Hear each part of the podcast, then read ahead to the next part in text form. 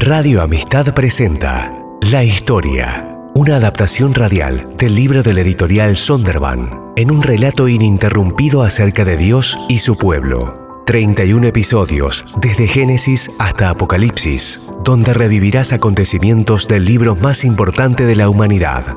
La historia. Todos los miércoles un nuevo episodio desde las 9 de la noche. Escúchalo en Radio Amistad y vivilo también en las redes sociales.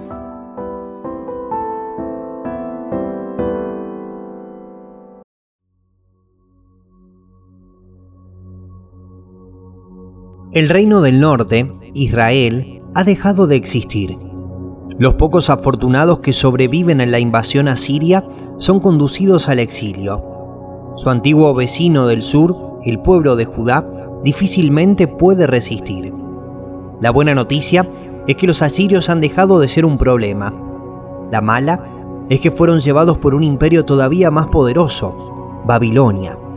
Muy pronto, el ejército babilonio se encuentra acampado en las afueras de Jerusalén y realizando excavaciones para un extenso asedio. Manasés tenía 12 años cuando ascendió al trono y reinó en Jerusalén 55 años. Manasés hizo lo que ofende al Señor, pues practicaba las repugnantes ceremonias de las naciones que el Señor había expulsado delante de las israelitas reconstruyó los altares paganos que su padre Ezequías había destruido. Además, erigió otros altares en honor de Baal e hizo una imagen de la diosa Aserá, como lo había hecho Acab, el rey de Israel. Se postró ante todos los astros del cielo y los adoró. Construyó altares en el templo del Señor, lugar del cual el Señor había dicho, Jerusalén será el lugar donde yo habite. En ambos atrios del templo del Señor construyó altares en honor de los astros del cielo. Sacrificó en el fuego a su propio hijo, practicó la magia y la hechicería y consultó a nigromantes y a espiritistas. Hizo continuamente lo que ofende al Señor, provocando así su ira. Tomó la imagen de la diosa Será que él había hecho y la puso en el templo, lugar del cual el Señor había dicho a David y a su hijo Salomón. En este templo en Jerusalén la ciudad que he escogido de entre todas las tribus de Israel, he decidido habitar para siempre. Nunca más dejaré que los israelitas anden perdidos fuera de la tierra que les di a sus antepasados, siempre y cuando tengan cuidado de cumplir todo lo que yo les he ordenado, es decir, toda la ley que les dio mi siervo Moisés. Pero no hicieron caso. Manasés los descarrió, de modo que se condujeron peor que las naciones que el Señor destruyó delante de ellos.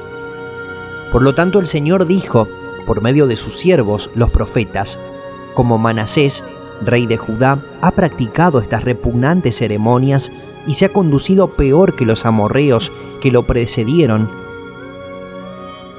haciendo que los israelitas pequen con los ídolos que él hizo. Así dice el Señor, Dios de Israel voy a enviar tal desgracia sobre Jerusalén y Judá, que a todo el que lo oiga le quedará retumbando en los oídos. Extenderé sobre Jerusalén el mismo cordel con que medí a Samaria y la misma plomada con que señalé a la familia de Acab. Voy a tratar a Jerusalén como se hace con un plato que se restriega y se pone boca abajo. Abandonaré al resto de mi heredad entregando a mi pueblo en manos de sus enemigos, que lo saquearán y lo despojarán. Porque los israelitas han hecho lo que me ofende, y desde el día en que sus antepasados salieron de Egipto hasta hoy me han provocado. Además del pecado que hizo cometer a Judá, haciendo así lo que ofende al Señor, Manasés derramó tanta sangre inocente que inundó a Jerusalén de un extremo a otro. El Señor les habló a Manasés y a su pueblo, pero no le hicieron caso. Por eso, el Señor envió contra ellos a los jefes del ejército del rey de Asiria, los cuales capturaron a Manasés y lo llevaron a Babilonia, sujeto con garfios y cadenas de bronces. Estando en tal aflicción, imploró al Señor, Dios de sus antepasados, y se humilló profundamente ante él. Oró al Señor y él escuchó sus súplicas, y le permitió regresar a Jerusalén y volver a reinar. Así Manasés reconoció que solo el Señor es Dios. Cualquier sentimiento de nueva esperanza y promesa suscitado por el arrepentimiento de Manasés fue suprimido cuando su hijo Amón se convirtió en rey tras la muerte de Manasés.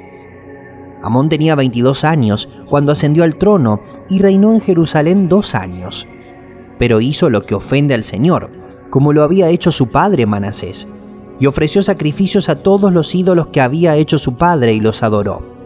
Pero a diferencia de su padre Manasés, no se humilló ante el Señor, sino que multiplicó sus pecados.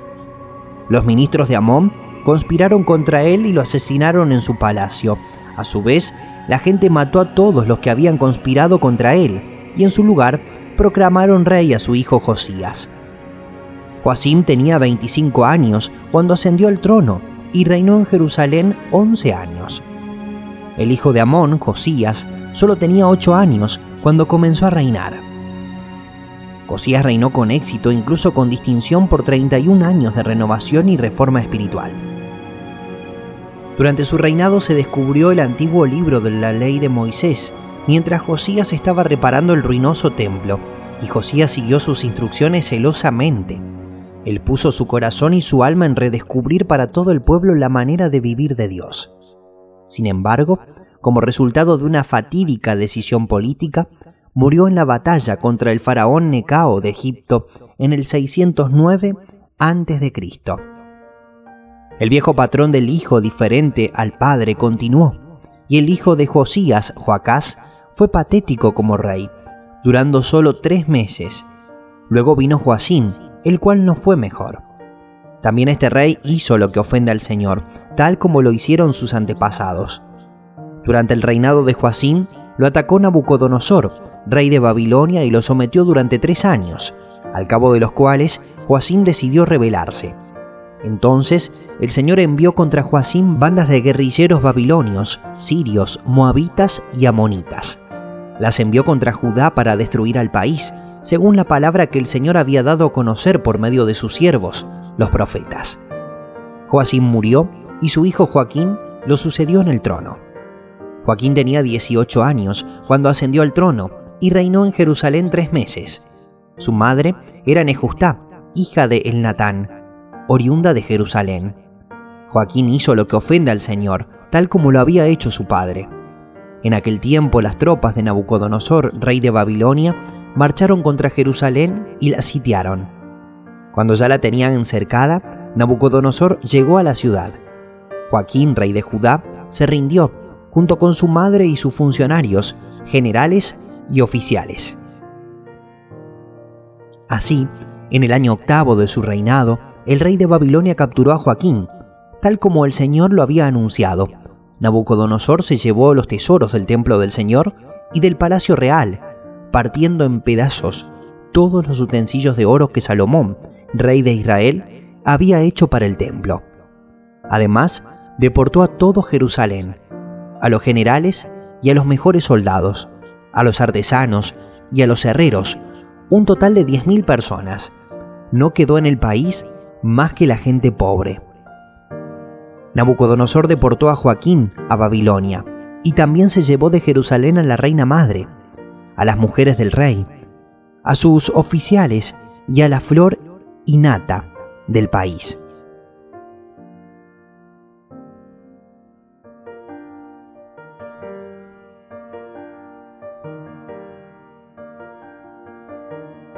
Deportó además a todos los guerreros, que eran 7.000, y a mil artesanos y herreros, todos aptos para la guerra. El rey de Babilonia se los llevó cautivos a Babilonia. Luego puso como rey a Matanías, tío de Joaquín, y le dio el nombre de Sedequías. Dios permitió que el poderoso rey Nabucodonosor empezara a aplastar a Jerusalén, el último bastión de promesa y esperanza de Judá. Bajo las órdenes de Nabucodonosor, un segundo y aún más grande grupo de israelitas fue deportado a Babilonia en el año 597 a.C. Entre ellos estaba un joven sacerdote llamado Ezequiel, un hombre de gran intelecto, inmenso talento literario y visión espiritual. Ezequiel le comunica a sus compañeros exiliados el severo mensaje del juicio de Dios.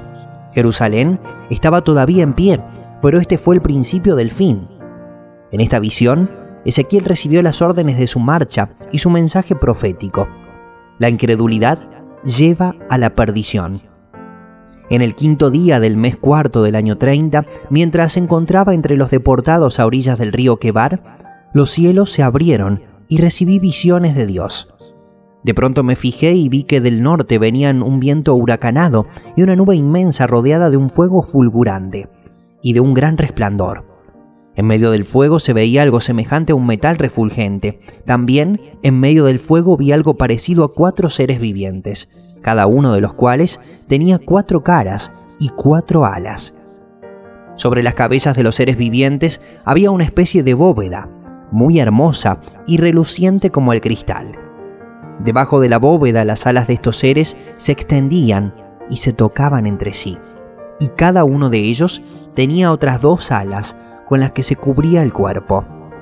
Cuando los seres avanzaban yo podía oír el ruido de sus alas. Era como el estruendo de muchas aguas, como la voz del Todopoderoso, como el tumultuoso ruido de un campamento militar. Cuando se detenían, replegaban sus alas. Luego, mientras estaban parados con sus alas replegadas, se produjo un estruendo por encima de la bóveda que estaba sobre sus cabezas. Por encima de esa bóveda había algo semejante a un trono de zafiro, y sobre lo que parecía un trono había una figura de aspecto humano. De lo que parecía ser su cintura para arriba, vi algo que brillaba como el metal bruñido, rodeado de fuego. De su cintura para abajo vi algo semejante al fuego y un resplandor a su alrededor. El resplandor era semejante al del arco iris cuando aparece en las nubes de un día de lluvia. Tal era el aspecto de la gloria del Señor. Ante esa visión, caí rostro en tierra y oí que una voz me hablaba. Esa voz me dijo, Hijo de hombre, ponte en pie que voy a hablarte. Mientras me hablaba, el Espíritu entró en mí, hizo que me pusiera de pie y pude oír al que me hablaba. Me dijo, Hijo de hombre, te voy a enviar a los israelitas. Es una nación rebelde que se ha sublevado contra mí ellos y sus antepasados se han rebelado contra mí hasta el día de hoy. Te estoy enviando a un pueblo obstinado y terco, al que deberás advertirle. Así dice el Señor Omnipotente. Tú, hijo de hombre, no tengas miedo de ellos, ni de sus palabras, por más que estés en medio de cardos y espinas, y vivas rodeado de escorpiones. No temas por lo que te digan, ni te sientas atemorizado, porque son un pueblo obstinado Tal vez te escuchen, tal vez no, pues son un pueblo rebelde, pero tú les proclamarás mis palabras. El Señor me dirigió la palabra, Hijo de hombre, alza tu mirada hacia los cerros de Israel y profetiza contra ellos. Diles, escuchen cerros de Israel, la palabra del Señor. Esto dice el Señor omnipotente a cerros y colinas, a ríos y valles. Haré que venga contra ustedes la espada y destruiré sus lugares de culto idolátrico Despedazaré sus altares, haré añicos sus quemadores de incienso y haré también que sus muertos caigan frente a sus ídolos malolientes. Sí, delante de sus ídolos malolientes arrojaré los cadáveres de los israelitas y esparciré sus huesos en torno a sus altares. No importa dónde vivan ustedes, sus ciudades serán destruidas y sus lugares de culto idolátrico serán devastados. Sus altares quedarán completamente destrozados, sus ídolos malolientes hechos un montón de ruinas, sus quemadores de incienso hechos añicos. Todas sus obras desaparecerán, su propia gente caerá muerta, y así sabrán ustedes que yo soy el Señor. Pero yo dejaré que algunos de ustedes escapen de la muerte y queden esparcidos entre las naciones y los pueblos los sobrevivientes se acordarán de mí en las naciones donde hayan sido llevados cautivos. Se acordarán de cómo sufrí por culpa de su corazón adúltero y de cómo se apartaron de mí y se fueron tras sus ídolos malolientes. Sentirán asco de ellos mismos por todas las maldades que hicieron y por sus obras repugnantes. Entonces sabrán que no en vano yo, el Señor, los amenacé con estas calamidades. Así dice el Señor Omnipotente, las desgracias se siguen unas a otras. Te ha llegado la hora, habitante del país. Ya viene la hora, ya se acerca el día. En las montañas hay pánico y no alegría. Ya estoy por descargar sobre ti mi furor. Desahogaré mi enojo contra ti. te juzgaré según tu conducta, te pediré cuentas por todas tus acciones detestables. Al regresar a casa, las cosas iban de mal en peor en Jerusalén. Sin embargo, Dios continuó buscando y advirtiendo a su pueblo. Otro profeta de nombre Jeremías fue llamado al servicio en una conversación muy interesante con Dios. La palabra del Señor vino a mí. Antes de formarte en el vientre, ya te había elegido. Antes de que nacieras, ya te había apartado. Te había nombrado profeta para las naciones. Yo le respondí, Ah, Señor mi Dios, soy muy joven y no sé hablar. Pero el Señor me dijo, no digas soy muy joven, porque vas a ir a donde quiera que yo te envíe, y vas a decir todo lo que yo te ordene. No le temas a nadie, que yo estoy contigo para librarte. Lo afirma el Señor. Luego extendió el Señor la mano, y tocándome la boca me dijo, He puesto en tu boca mis palabras. Mira, hoy te doy autoridad sobre naciones y reinos, para arrancar y derribar, para destruir y demoler, para construir y plantar. Hoy te he puesto como ciudad fortificada, como columna de hierro y muro de bronce, contra todo el país, contra los reyes de Judá, contra sus autoridades y sus sacerdotes, y contra la gente del país. Pelearán contra ti, pero no te podrán vencer, porque yo estoy contigo para librarte, afirma el Señor. Sabiendo que Dios estaba con él, Jeremías derramó sus temores. Conocido como el profeta llorón, Jeremías sintió profundamente la carga del pecado de la gente y el juicio venidero. No ayudó que su mensaje fuese inoportuno y no deseado. Él les dijo acerca de la destrucción de Jerusalén que estaba por venir y del juicio de Dios por los pecados de la idolatría y el orgullo del pueblo. No obstante, Jeremías conocía otra verdad y la dijo. La misericordia de Dios nunca fallará aunque el indulto de la pena pueda parecer distante. A pesar de todos los edificios destruidos, las vidas perdidas en las desventuradas batallas y las vidas desperdiciadas persiguiendo el placer pagano, todavía la misericordia de Dios permanece. Tiernas misericordias serán vertidas sobre la nación que lo había abandonado. Con el Dios de amor majestuoso, nada es imposible. Escuchen la palabra del Señor, descendientes de Jacob tribus todas del pueblo de Israel. ¿Hay alguna nación que haya cambiado de dioses a pesar de que no son dioses? Pues mi pueblo ha cambiado al que es su gloria, por lo que no sirve para nada. Espántense cielos ante esto, tiemblen y queden horrorizados, afirma el Señor. Dos son los pecados que ha cometido mi pueblo. Me han abandonado a mí fuente de agua viva, y han cavado sus propias cisternas, cisternas rotas que no retienen agua. Desde hace mucho quebraste el yugo, te quitaste las ataduras y dijiste no quiero servirte. Yo te planté como vid selecta, como semilla genuina. ¿Cómo es que te has convertido en una vid degenerada y extraña? Aunque te laves con lejía y te frotes con mucho jabón, ante mí seguirá presente la mancha de tu iniquidad, afirma el Señor Omnipotente.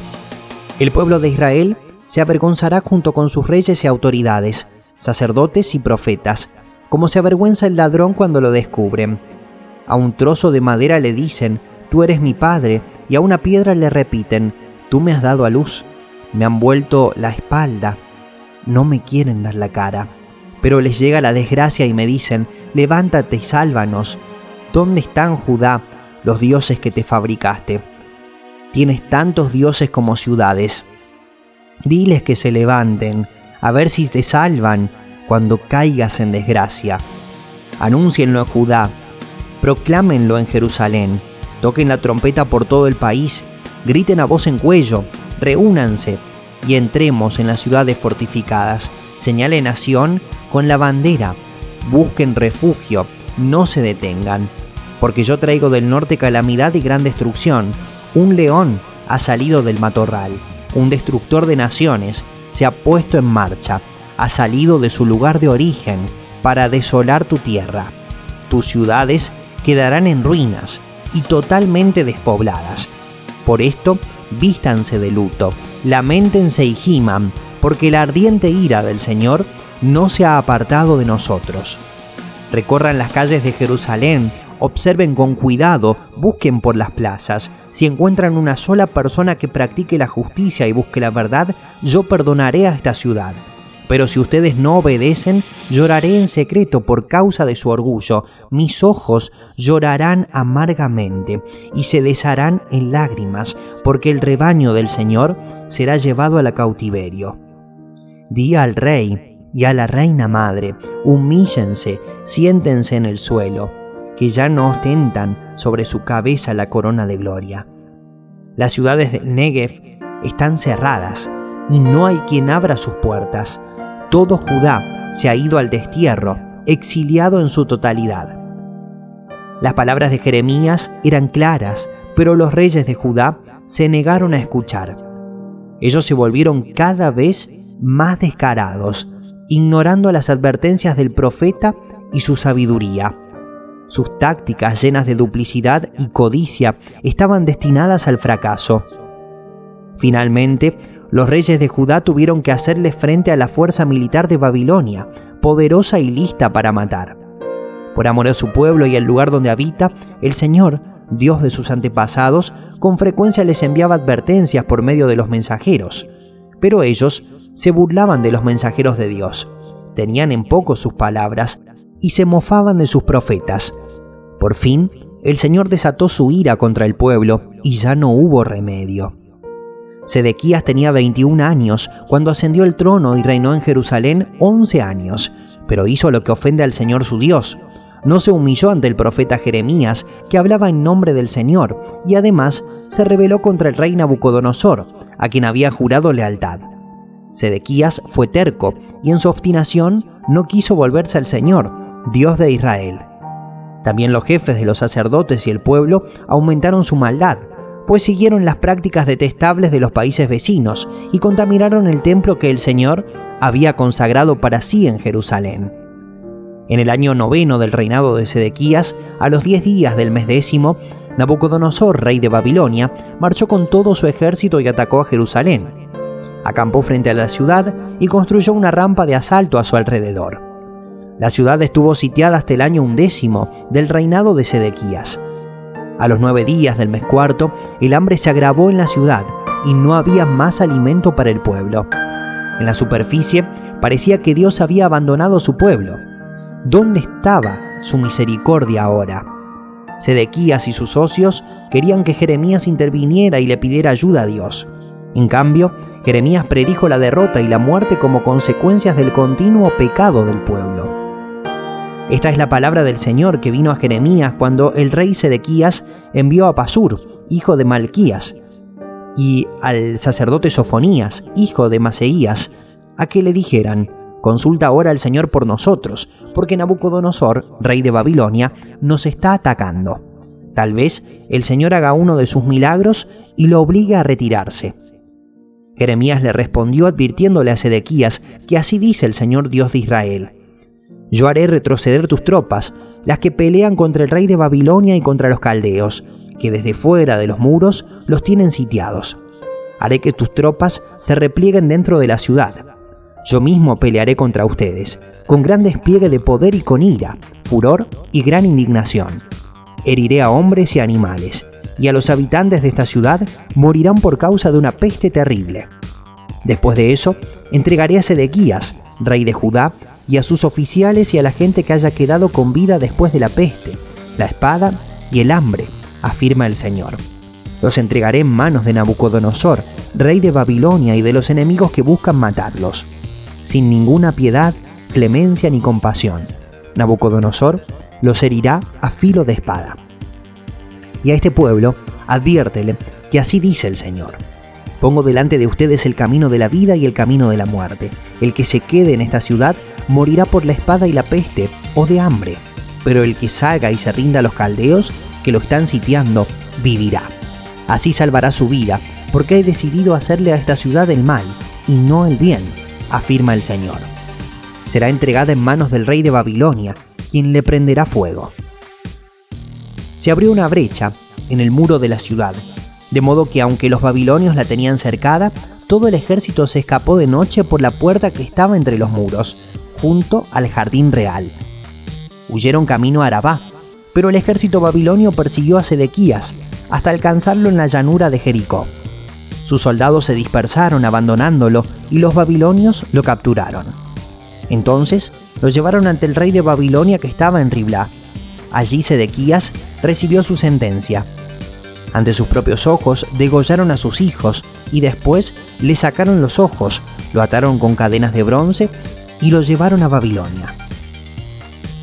A los siete días del mes quinto del año 19 del reinado de Nabucodonosor, rey de Babilonia, su ministro, Nabuzaradán, que era el comandante de la guardia, fue a Jerusalén y le prendió fuego al templo del Señor, al palacio real y a todas las casas de Jerusalén, incluso a todos los edificios importantes. Entonces, el ejército babilonio bajo su mando derribó las murallas que rodeaban la ciudad. Nabuzaradán, además, deportó a la gente que quedaba en la ciudad, es decir, al resto de la muchedumbre y a los que se habían aliado con el rey de Babilonia. Sin embargo, dejó a algunos de los más pobres para que se encargaran de los viñedos y de los campos. Así, Judá fue desterrado y llevado cautivo. Jerusalén había caído, no obstante, el profeta Jeremías no fue deportado. Por el contrario, Nabucodonosor le aconsejó que residiera con el nuevo gobernador de la región, Gedalías. Poco después, Gedalías fue asesinado. Muchos de los judíos que permanecían todavía en Judá, temiendo la represalia de Babilonia, huyeron a Egipto y obligaron a Jeremías a ir con ellos. La tradición judía dice que Jeremías fue apedreado hasta morir mientras vivía en Egipto.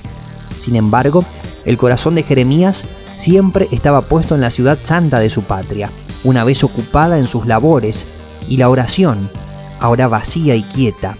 Jeremías lloró amargamente por su pueblo.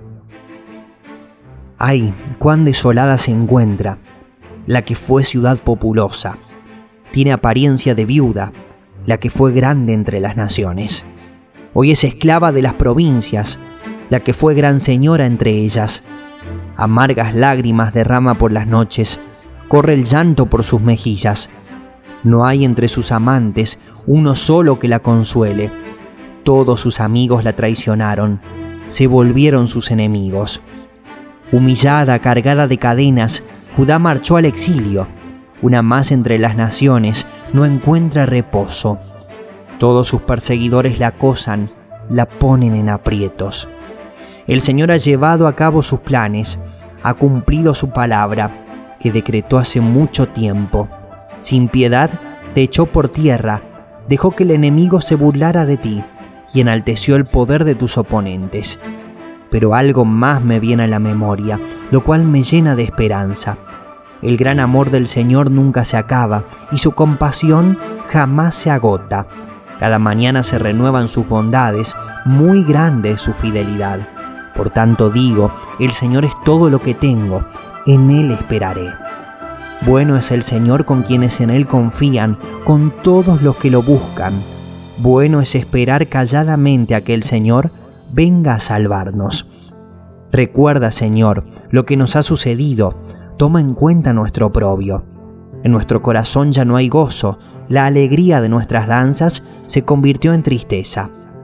Nuestra cabeza se ha quedado sin corona, ay de nosotros, hemos pecado. Pero tú, Señor, reinas por siempre. Tu trono permanece eternamente. ¿Por qué siempre nos olvidas? ¿Por qué nos abandonas tanto tiempo? Permítenos volver a ti, Señor, y volveremos. Devuélvenos la gloria de antaño. Aunque Jeremías se enfrentó con el dolor y la tragedia, él confiaba en la misericordia de Dios, tal como lo hizo Ezequiel. Previamente a que Jerusalén cayera ante los babilonios, el profeta Ezequiel le advirtió al pueblo sobre la destrucción venidera. Sin embargo, una vez que Ezequiel y sus compañeros exiliados en Babilonia recibieron la noticia de que Jerusalén había caído, su mensaje les devolvió la esperanza. A pesar de que el pueblo le había dado la espalda a Dios, de nuevo recibirían gracia y misericordia abundantes e inmerecidas. Por eso, adviértele al pueblo de Israel que así dice el Señor Omnipotente. Voy a actuar, pero no por ustedes, sino por causa de mi santo nombre, que ustedes han profanado entre las naciones por donde han ido. Daré a conocer la grandeza de mi santo nombre, el cual ha sido profanado entre las naciones, el mismo que ustedes han profanado entre ellas. Cuando dé a conocer mi santidad entre ustedes, las naciones sabrán que yo soy el Señor, lo afirma el Señor Omnipotente. Los sacaré de entre las naciones, los reuniré de entre todos los pueblos y los haré regresar a su propia tierra. Los rociaré con agua pura y quedarán purificados. Los limpiaré de todas sus impurezas e idolatrías. Les daré un nuevo corazón y les infundiré un espíritu nuevo. Les quitaré ese corazón de piedra que ahora tienen y les pondré un corazón de carne. Infundiré mi espíritu en ustedes y haré que sigan mis preceptos y obedezcan mis leyes. Vivirán en la tierra que les di a sus antepasados y ustedes serán mi pueblo y yo seré su Dios. Así dice el Señor Omnipotente, el día que yo los purifique de todas sus iniquidades, poblaré las ciudades y reconstruiré sus ruinas. Se cultivará la tierra desolada y ya no estará desierta a la vista de cuantos pasan por ellas. Entonces se dirá, esta tierra que antes yacía desolada es ahora un jardín de Edén. Las ciudades que antes estaban en ruinas desoladas y destruidas están ahora habitadas y fortalecidas. Entonces las naciones que quedaron a su alrededor sabrán que yo, el Señor, reconstruí lo que estaba derribado y replanté lo que había quedado como desierto. Yo, el Señor, lo he dicho y lo cumpliré. La mano del Señor vino sobre mí y su espíritu me llevó y me colocó en medio de un valle que estaba lleno de huesos. Me hizo pasearme entre ellos y pude observar que había muchísimos huesos en el valle, huesos que estaban completamente secos y me dijo, Hijo de hombre, ¿podrán revivir estos huesos? Y yo le contesté, Señor Omnipotente, tú lo sabes. Entonces me dijo, Profetiza sobre estos huesos y diles, huesos secos, escuchen la palabra del Señor. Así dice el Señor Omnipotente a estos huesos, yo les daré aliento de vida y ustedes volverán a vivir. Les pondré tendones, haré que les salga carne y los cubriré de piel les daré aliento de vida y así revivirán. Entonces sabrán que yo soy el Señor. Tal y como el Señor me lo había mandado, profeticé, y mientras profetizaba se escuchó un ruido que sacudió la tierra, y los huesos comenzaron a unirse entre sí. Yo me fijé y vi que en ellos aparecían tendones, y les salía carne y se recubrían de piel, pero no tenían vida. Entonces el Señor me dijo, Profetiza, hijo de hombre, conjura al aliento de vida y dile, esto ordena el Señor Omnipotente, vende los cuatro vientos y dales vida a estos huesos muertos para que revivan. Yo profeticé tal como el Señor me lo había ordenado, y el aliento de vida entró en ellos. Entonces los huesos revivieron y se pusieron en pie. Era un ejército numeroso. Luego me dijo, Hijo de hombre, estos huesos son el pueblo de Israel. Ellos andan diciendo, nuestros huesos se han secado, ya no tenemos esperanza, estamos perdidos. Por eso, profetiza y adviérteles que así dice el Señor Omnipotente, pueblo mío, abriré tus tumbas y te sacaré de ellas, y te haré regresar a la tierra de Israel. Y cuando haya abierto tus tumbas y te haya sacado de allí, entonces, pueblo mío, sabrás que yo soy el Señor. Pondré en ti mi aliento de vida y volverás a vivir, y te estableceré en tu propia tierra. Entonces sabrás que yo, el Señor, lo he dicho y lo cumpliré. Lo afirma el Señor. Continuará.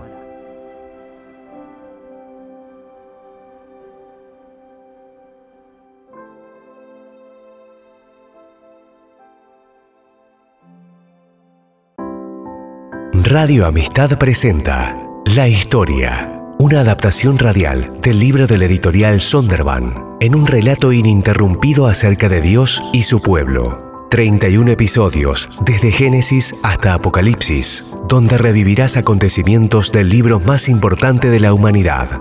La Historia, todos los miércoles un nuevo episodio desde las 9 de la noche. Escúchalo en Radio Amistad y vivilo también en las redes sociales.